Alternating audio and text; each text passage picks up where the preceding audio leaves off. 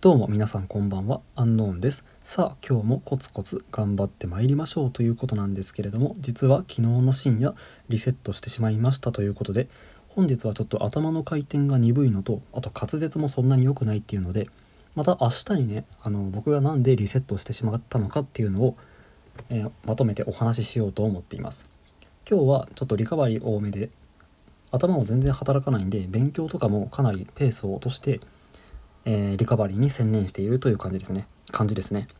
まあ、ご覧の通り結構滑舌もそんなに良くないなっていうふうに思うのでやっぱりお泣きにしている状態っていうのが自分の頭の働きだとか振る舞いだとか喋り方にすごくいい影響を与えていたんだなっていうことが改めて分かりました。